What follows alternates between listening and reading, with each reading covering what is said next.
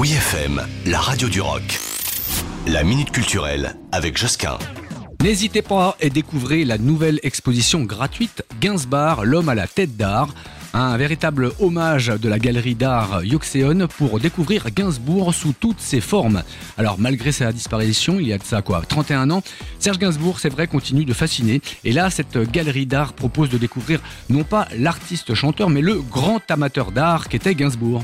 Et oui, car euh, peu le savent, mais durant l'enfance, il rêvait d'être peintre et considérait le chant comme un art mineur, une passion qu'il finira par abandonner par manque de confiance. Ici, on découvre des portraits insolites réalisés par euh, plus d'une vingtaine d'artistes contemporains qui détournent en fait et réinventent de célèbres photographies de Gainsbourg au programme sculpture, peinture, collage, street art, un véritable clin d'œil parfait pour cet artiste touche à tout. Gainsbourg, l'homme à la tête d'art, ça se trouve à la galerie Yoxéon, 11 rue de la Soudière, dans le premier à Paris, et c'est jusqu'au 15 novembre.